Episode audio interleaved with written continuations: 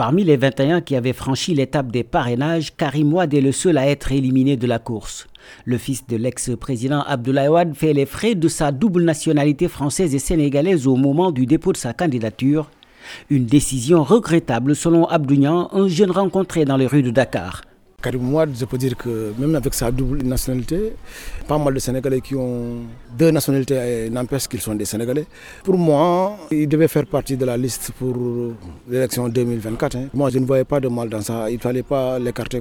Autre recalé, Ousmane Sonko, dont l'exclusion a été confirmée par le Conseil constitutionnel à cause de sa condamnation définitive à six mois de prison avec sursis pour diffamation.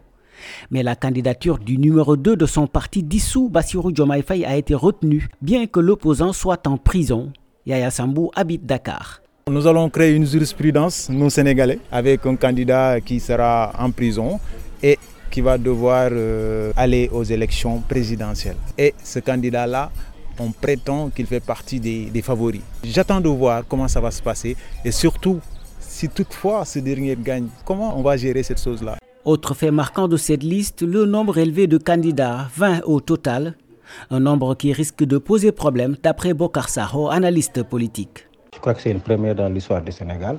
Ça va appeler à mettre en place une ingéniosité dans l'organisation du scrutin. Pour les électeurs aussi, ça va être une situation compliquée, à moins qu'on revienne à la formule de 2017, où on donne aux électeurs la possibilité de choisir cinq candidats et de laisser le reste. A noter que seules deux femmes figurent sur la liste des 20 candidats. La campagne électorale démarre le 3 février prochain sans le président sortant, ce qui n'est jamais arrivé au Sénégal. Wahani Johnson Sambou Dakar pour VOA Afrique.